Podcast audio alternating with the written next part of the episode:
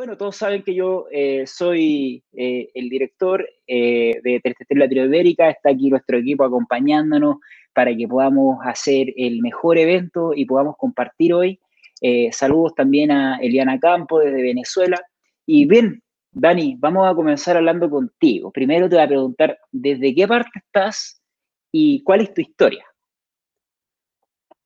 bueno, primero que nada, gracias por la invitación. La verdad es que estoy súper contenta de poder estar aquí compartiendo y conversando con ustedes. Ojalá que sea bastante interesante y, que les sirva a todos.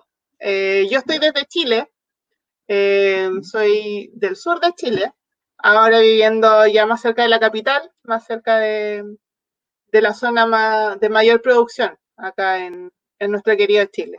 Así que originaria de Chile, Qué bueno, Dani. Y cuéntame un poco de tu historia, tú de cuál es tu profesión, eh, en qué empresa trabajas, que bueno, ya sabemos quién es nuestro patrocinador, pero hablemos un poquito más de, ustedes. Sí, mira, la verdad es que yo trabajo, bueno, eh, ahora soy parte de Veterquímica hace cuatro, cinco años ya. Yo partí, soy de profesión médico veterinario eh, de la Universidad de Concepción, que es una universidad bastante conocida acá en Chile. Partí trabajando siempre ligada al área de cerdos. Tengo mi experiencia original es en granja. Acá en Chile estuve tres años trabajando en granja. Y luego de eso em, me fui a trabajar a Veterquímica. Partí en el rubro de la nutrición. mis primeros pasos en el área comercial fueron en el departamento técnico de nutrición, en donde trabajábamos eh, ligado como soporte técnico al equipo de ventas. Y ya hace tres años más o menos estoy trabajando en la parte de salud, mi, cargo actual es, yo estoy jefa de productos, product manager de salud y de bioseguridad para el área de aves y cerdos.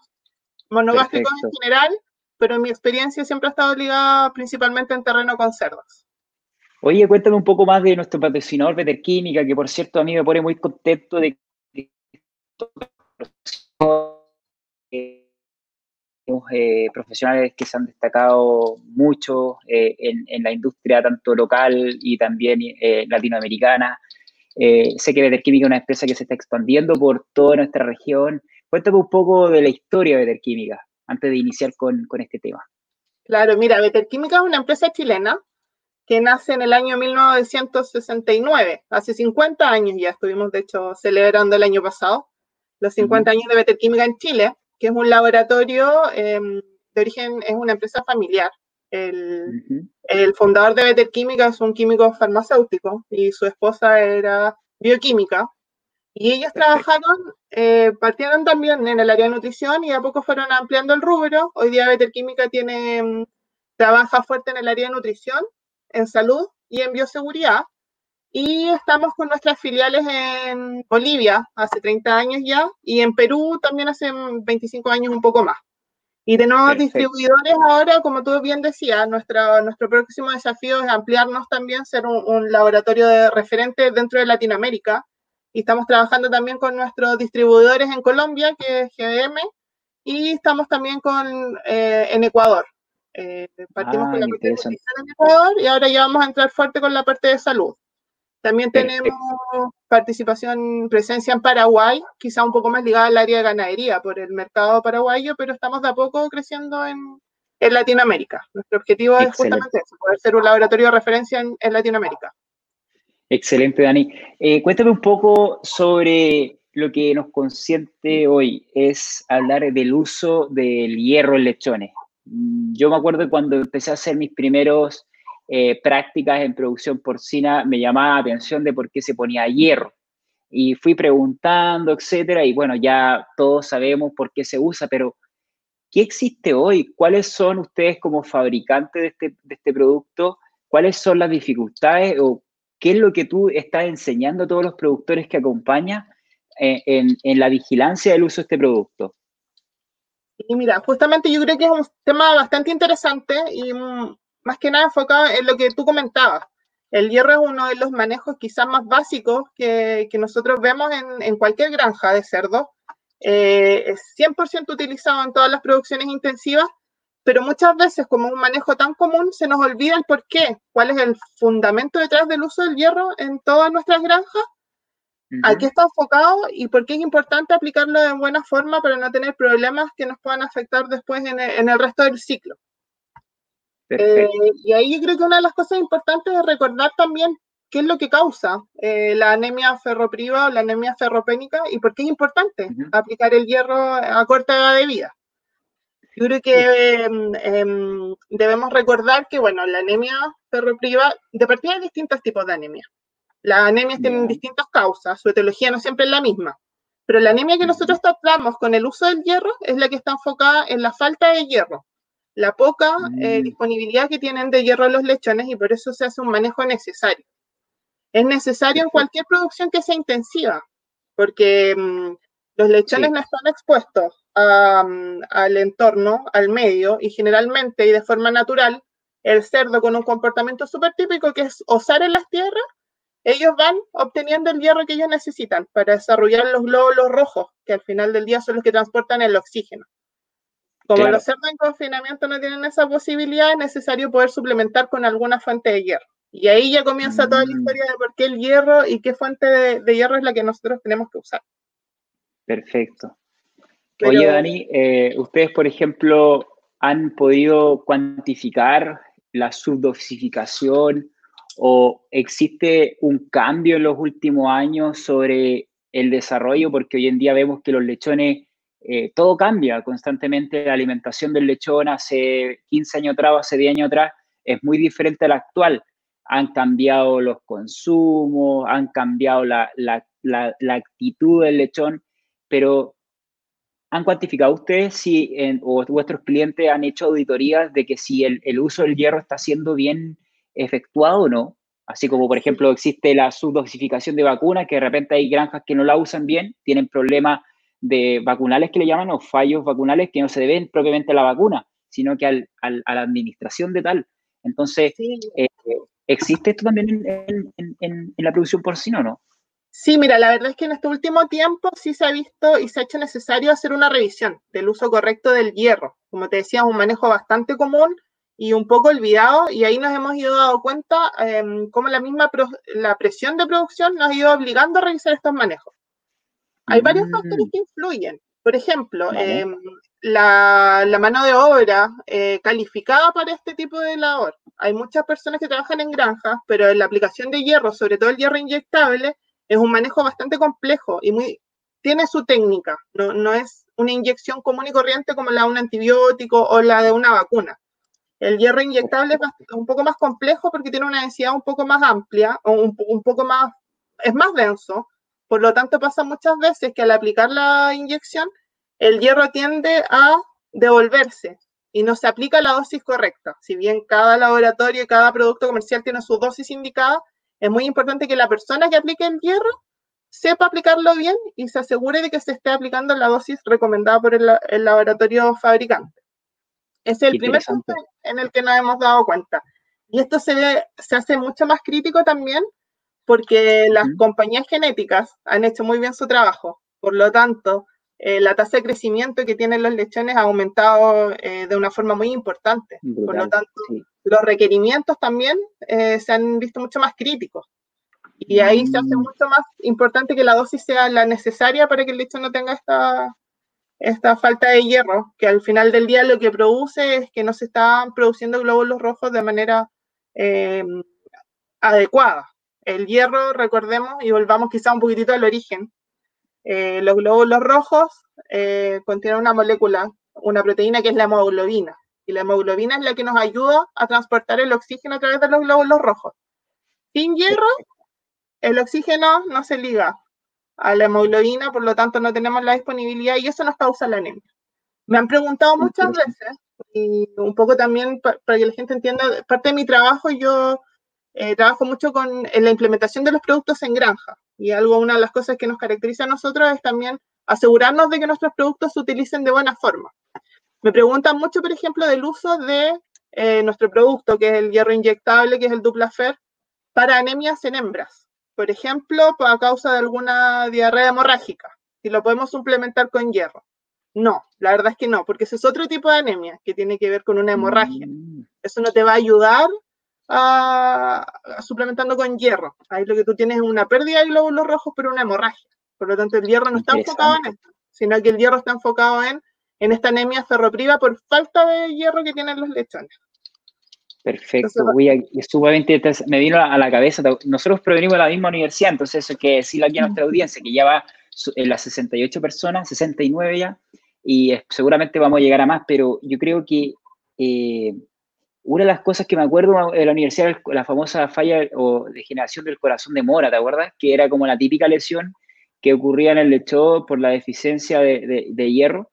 Y, quería preguntarte, eh, Dani, ¿cuáles son los protocolos de administración? Porque yo creo que también deben haber protocolos específicos al primer día, al segundo, al tercero. Cuéntame un poco más al, al detalle eso y con qué manejos dentro de la maternidad se pueden efectuar.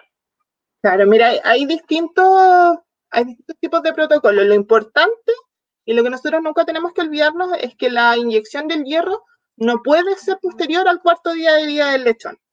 No puede. Idealmente como máximo al tercer día. ¿Por qué? Porque el lechón nace con reservas de hierro. Al momento del mm. nacimiento se describe que deben tener entre 40 y 50 eh, microgramos de, de, hierro disponibles y su requerimiento básicamente diario debe ser de alrededor de 15. Por lo tanto, pueden sobrevivir un par de días con las reservas de hierro que el lechón tiene. Perfecto. Si el hierro se aplica después del cuarto día, ya no va a ser eficiente porque ya se va a estar generando una deficiencia. La leche de la hembra tiene hierro, pero no es suficiente, es bastante bajo, un, un miligramo aproximadamente al día por lechón. Entonces se genera esta deficiencia. Pasa mucho em, que de repente em, con los movimientos que se hacen de lechones entre camadas, se pierde un poco la trazabilidad de los lechones que se han ido o no se han ido inyectando. Entonces después identificamos al momento del destete, que ya podemos ver que desde el nacimiento al destete el lechón puede fácilmente superar cuatro veces su peso de nacimiento. Por lo tanto, su tasa de crecimiento es bastante elevada. Tenemos un lechón mm. que quizás se comporta bastante bien, pero lo vemos anémico al momento de destetarlo. Y si bien se describe que al momento del destete, cuando ya empiezan a consumir alimento em, sólido, esa deficiencia se puede compensar con el hierro que viene de la, de la, alimentación. Ha pasado que de repente hemos tenido casos de lechones que, que no se han inyectado, no se mueren, pero vemos que siempre van a estar con problemas después en el resto del ciclo de producción. Eh, la falta de hierro puede generar algunos problemas de disnea, está más susceptible a enfermedades, nunca va a ser un lechón que va a estar eh, al 100% en su ciclo productivo. Entonces, por eso es importante como primer punto que la inyección de hierro sea siempre antes del cuarto, del cuarto día de vida. Perfecto, mira, interesante. Sí, eh, recomendamos por lo general camada completa, puede ser el mismo día después de que termine el parto, pero nunca después del cuarto día de, vida. Acá Darío nos dice que él lo usa eh, al segundo día de, vida, Darío Rodríguez. Y eso es lo otro, dato importante. Una de, las siete, una siete empresas productoras por sí a nivel país. Una de las mejores, dice Darío, que su empresa. Eh, díganos de qué país es Darío. No sabemos de qué país es. Eh, interesante, Dani. Perdona que te, que te interrumpa. No, por favor, que eso es lo interesante, que podamos ir generando conversación. Eh, también es importante revisar que cuando yo hablo de tercer o cuarto día, estamos hablando de día de vida del lechón. Muchas veces trabajamos con los días promedio al cerrar la sala. Y esa diferencia mm. quizás nos puede dejar un, lapsus, que nos, un, un, delta que no estamos manejando. Quizás tenemos sala que cierra en promedio los tres días, pero tenemos un lechón que el, puede tener hasta cinco días de vida dentro de una misma sala. Entonces ese dato también es importante, por eso nosotros recomendamos por lo, menos quizá lo más temprano posible, camada completa antes de los movimientos. Perfecto, qué buen punto. Eh, Dani, eh, yo te quiero hacer una pregunta y es que una sorpresa que se la hago a todos los entrevistados. Eh, siempre intentamos de que las personas que están participando participen en algún sorteo de cualquier cosa. Entonces yo te voy a, mientras seguimos con la entrevista y también abrimos la sección de preguntas, que de hecho Juan Antonio Díaz ya nos está haciendo una, y la voy a presentar. Eh, quiero que pienses qué podemos sortear a la audiencia eh, al final respecto a una pregunta al primero que responda. Nosotros vamos a ver inmediatamente aquí en el chat, entonces eh, vamos a saber quién va a ser el ganador. Y obviamente vamos a pedir a que todos los que participen también dejen su correo electrónico para que luego tomemos contacto, porque posiblemente podamos entregar más de un premio, si te parece bien. Entonces, Dani, aquí nos pregunta eh, Juan Antonio Díaz, eh, ¿cuáles son las ventajas de usar hierro de extrano vía oral frente a la inyectable? Eh, esa pregunta hizo Juan Antonio Díaz. Perfecto. Mira, ese es otro de los puntos críticos de los que quería conversar. Ah, como te decía, una de las cosas que nos ha generado más desafío es el aumento de la tasa de crecimiento de los lechones, que tienen mayor requerimiento em, asociado pero también nos ha pasado que el manejo ha sido muy crítico por parte de la gente. De repente tenemos menos gente disponible en granja, ahora considerando, por ejemplo, lo que ha pasado con el COVID, también tenemos un poco más de restricción. Y se ha visto, em, ha, habido como un cambio en los manejos en general asociados al tema del bienestar animal, también eh, nos ha empujado quizás a producir de otra forma. Y estamos tratando de migrar al menor manejo posible a la, mejor, a la menor cantidad de tomas de lechón posible para generar menos estrés y menos impacto en el crecimiento. Y esto nos ha, nos ha ido llevando a mirar otras alternativas.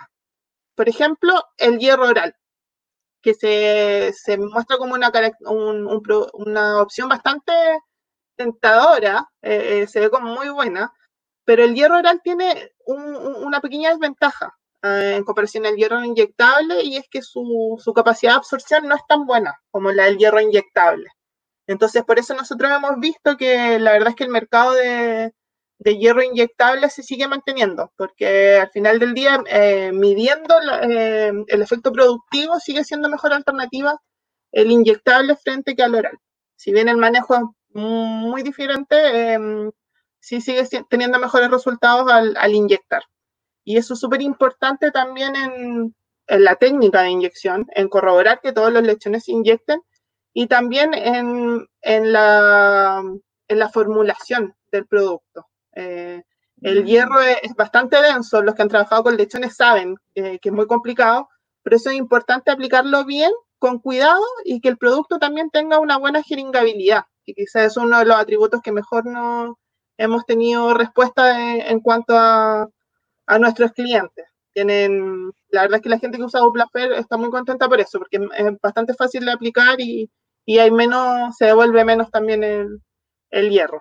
Lo otro, quizás un tips que nos ha pasado ahora que estamos un poco más, más presentes en el resto de Latinoamérica y las granjas y la producción es diferente en todos lados, eh, es súper importante el tipo de aguja que estamos usando para aplicar hierro.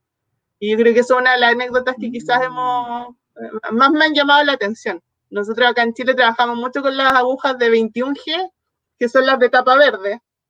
No puede ser muy larga la aguja, porque los lechones son muy pequeños. Entonces, si yo trabajo con un diámetro de uno y medio, sobra mucha aguja, puede incluso llegar a médula, es complejo. Tiene que ser una aguja cortita. Y usamos la de tapa verde, que es la de 21G. Em, en otros países de Latinoamérica utilizan otro tipo de, de agujas, que son un poco de menor diámetro. Eh, y claro, el hierro como es bastante más denso, cuesta, no pasa y se estaba subdosificando. Entonces ahí nos dimos mm. cuenta que también tiene que estar esa recomendación de usar la aguja adecuada, aguja, hacer el cambio de aguja cuando corresponde. Nosotros recomendamos no más de una aguja por camada, porque ahí hay riesgo de poder ir transmitiendo otras enfermedades.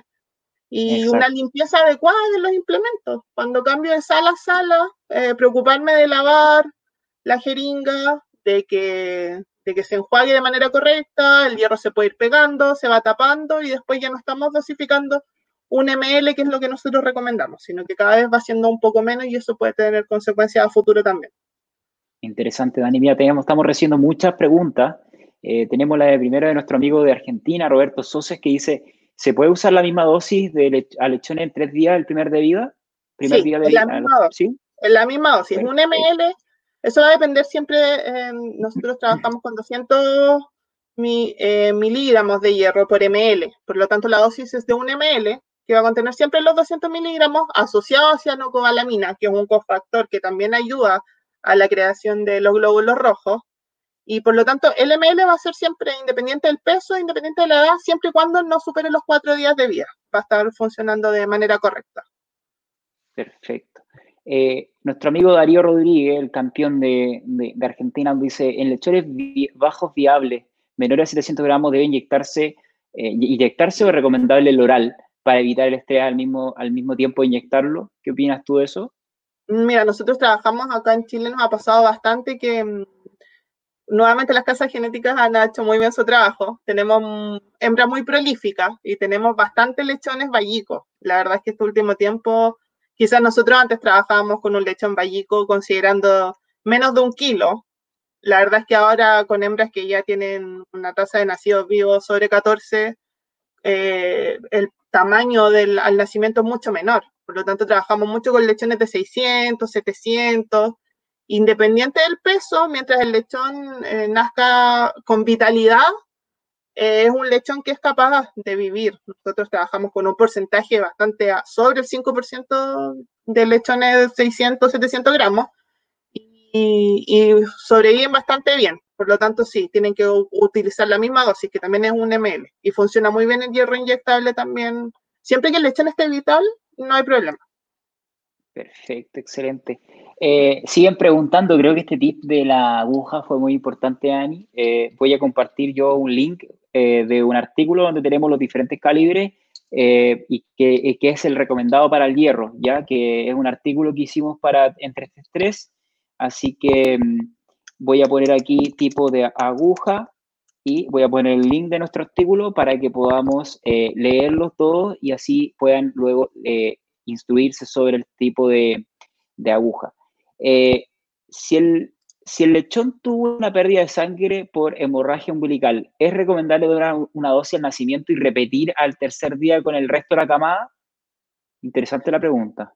Mira, la verdad es que em, para mí el tema de la hemorragia umbilical tiene que ver un poco más quizás con el, con el manejo que se está haciendo al parto. La verdad, como les digo, el, el hierro, la aplicación de hierro tiene que más con la falta de hierro para la creación de glóbulos rojos que con la pérdida por hemorragia. Nosotros en Chile quizás teníamos también mucho miedo con, el tema del amarre de, los cordones. Era un manejo que se usaba bastante y, lo usamos por mucho tiempo. Quizás una de las cosas que nos dejó Pierce eh, fue justamente trabajar menos con, con el manejo de los lechones. Y ahí nos dimos cuenta de a poco que es súper factible, es bastante conveniente y se puede trabajar sin amarrar cordones. Lo que hay que tener mucho cuidado es justamente con la manipulación de las hembras al momento de, del parto. Nosotros quizás estábamos muy acostumbrados a, ayudarlas mucho a sacar lechones y eso iba generando que se desgarrara un poco el cordón al momento de tirar. Eh, pero la verdad es que mm, haciendo un buen manejo no debiésemos tener hemorragias por, por cordón umbilical. Interesante. Acá nos preguntan en lechones con diarrea al tercer día de vida. ¿Es recomendable? La verdad es que siempre se recomienda trabajar con lechones que estén sanos, eh, pero, pero hay que evaluar en el fondo eh, la cantidad de diarrea que tenemos. Este es un manejo que se hace masivo, por lo tanto, quizá eh, se va a hacer un poco más complicado, pero sí, sí, sí debiésemos poder trabajar con ellos igual. Perfecto. Humberto Villalpando nos pregunta, ¿con cuántos miligramos de hierro nace el lechón? Cuántos miligramos provee la leche materna, creo que lo dijiste, y cuál es la demanda diaria de hierro del lechón. ¿Tienes esos datos, Dani? ¿Sí? sí, lo que está publicado en general, y esto es como lo que se maneja a nivel de revisión bibliográfica, eh, el lechón se describe que nace con una reserva entre 40 a 50 miligramos de hierro al momento del nacimiento. Su demanda va de 7 a 16, promedio 15 es lo que se describe, y lo que aporta la leche es un miligramo al día por lechón. Es bastante bajo. Por eso se hace necesario que, se suplemente siempre, ya que los lechones no tienen acceso a, poder osar y acceder de manera natural a, la tierra, hay que suplementarlo con, hierro de un origen externo. Bueno, eh, vamos ya finalizando con este live. Aquí tenemos la última pregunta de Roberto Sosa. Si él, si tú recomiendas, Dani, eh, aplicar al destete nuevamente el, el hierro eh, si ven lechones anémicos al destete o muy pálidos. Mira, en mi experiencia, de hecho, me ha tocado suplementar lechones de repente que llegan al destete em, pálidos, evidentemente por una anemia, pero la verdad es que la solución no, no es. Si ustedes están teniendo que suplementar y repetir la dosis al día del destete, es porque el manejo inicial en, en el parto no se hizo de manera correcta. Entonces, hay más, que, mm. más que repetir la dosis al destete, es importante retroceder y evaluar cómo se está aplicando el hierro. Muchas veces pasa quizás los nacimientos de noche, que no, se supervisa bien, o de repente se empiezan a mover los lechones antes de que nosotros nos aseguremos de que toda la camada esté inyectada. Entonces, si estamos eh, aplicando el hierro al destete, estamos llegando tarde al manejo. Estamos dejando un lechón desprotegido durante una época de bastante crecimiento, bastante acelerado. Entonces, la, recomendación es volver hacia atrás y evaluar cómo estamos haciendo el manejo más que irnos al, al destete. Excelente. Bueno, se nos acabaron las preguntas. También eh, vamos a llegar a estas pequeñas cápsulas entrevistas de más de 30 minutos.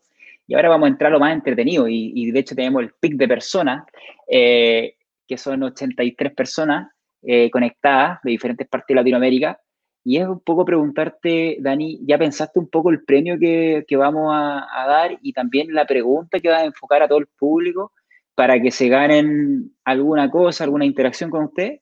¿Tiene algo por ahí en mente? algo, algo se me ocurre en este momento. No sé si quiere, vamos primero con la pregunta o con el premio.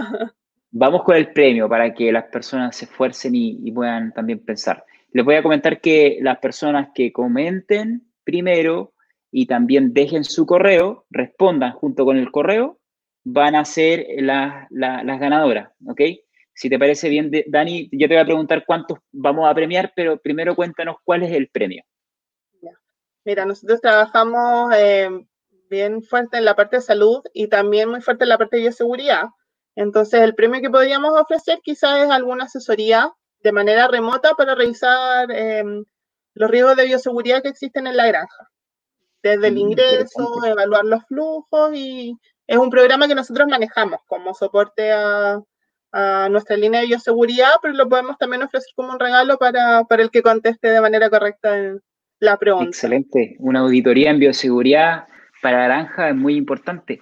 Eh, creo que vamos, antes de hacer la, la pregunta, eh, vamos a, a, hacer quizás la última respuesta. Eh, aquí dice si tiene algún efecto el aplicar hierro a un lechón ante una hemorragia ya lo mencionaste al inicio, posiblemente nuestra amiga Tatiana no llegó al inicio, pero sería importante recalcarlo a los que van llegando al último, ¿te parece? Sí, claro.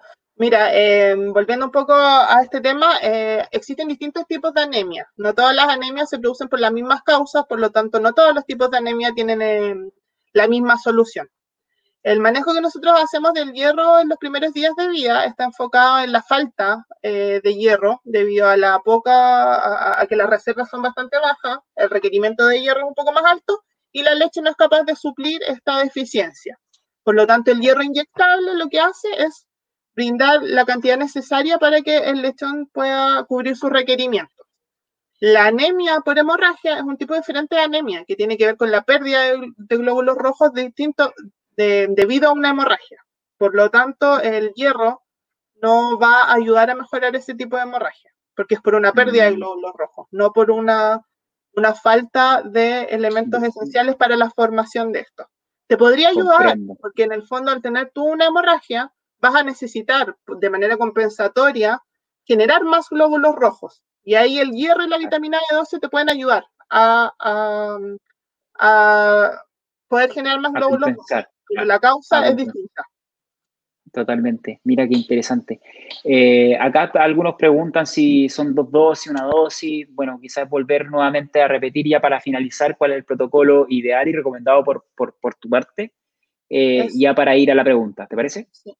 Solo una dosis de un ml hasta el tercer día. No, después del cuarto día ya no, no tiene la misma efectividad.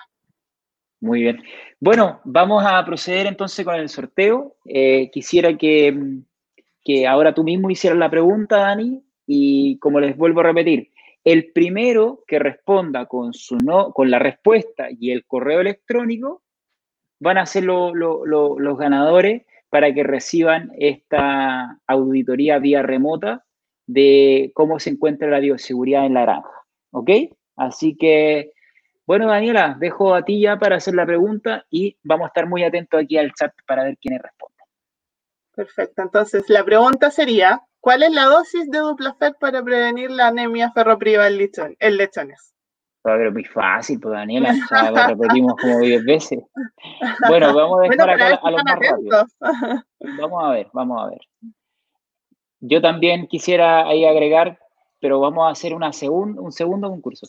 Abriel, Abigail, Natividad, Uraca, Ore. un ml. ¿Te parece que dejemos a cuatro premios? Los primeros cuatro, Daniela. ¿Sí? Vale.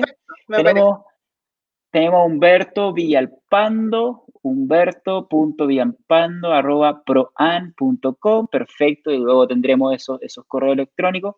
Juliana Blandón, perfecto, un ml. Viviana EM, y ahí están los correos, perfecto. Muy bien, eh, vemos que siguen llegando más respuestas, perfecto, un ML, muy bien. Y, bueno, te va a quedar ahí con una buena tarea, si te parece bien, eh, Dani, de poder contactar a los cuatro primeros ganadores que, que, le apuntaron a este, a este live. Felicidades a los que participaron, a los que estuvieron presentes con nosotros. Eh, y nada más, pues yo veo que ganadores son de Colombia, de Perú, así que ahí tiene un buen trabajo para poder hacerle una auditoría a nuestros amigos. Así que, Dani, te quiero agradecer tu tiempo, eh, a los que también estuvieron escuchándonos, llegamos a más, a más de 80 personas, posiblemente esto va a quedar grabado. Si quieren volver a repetirlo, vamos a tener mucho más visualizaciones, estamos segurísimos porque este es un contenido muy, muy importante y técnico para seguir con nuestra línea de eh, contenido entre este estrés, como les vuelvo a repetir, son 22 años que llevamos con ustedes, 22 años entregando contenido técnico, contenido riguroso y obviamente también junto con empresas que apuestan también por la creación de contenido y el acercar a ustedes, a toda nuestra comunidad, al mejor contenido posible para producir cerdos de la mejor forma. Así que muchas gracias a todos los que participaron. Un gran abrazo, Dani. No sé si quieres finalizar por la invitación, Reinaldo. Nosotros felices de participar y poder estar aquí presentes, felices de formar parte también de, de 333 ahora y felices de poder aportar desde, nuestra, desde nuestro lugar. Por supuesto. Mira, te voy a comentar que el próximo eh, evento que tenemos va a ser con Rafael Payás. Así que vamos a hablar de reproducción. Así que todos los que están presentes, recuerden eh, seguir, suscribirse en YouTube, poner ahí buscar, suscribirse, darle clic a un botón de color rojo para que sean notificados cuando damos el live con Rafael Payas. Y ah, en Facebook, si están conectados en Facebook, darle también ahí a avisar o notificaciones o activar notificación para que cuando estemos con el doctor Rafael Payas, eh, para hablar de nuevas tendencias en reproducción, una persona muy importante en esta materia. Así que eso es, pues, Daniela, cuídate mucho y hasta pronto. Nos vemos. Gracias, chao. Chao, nos vemos.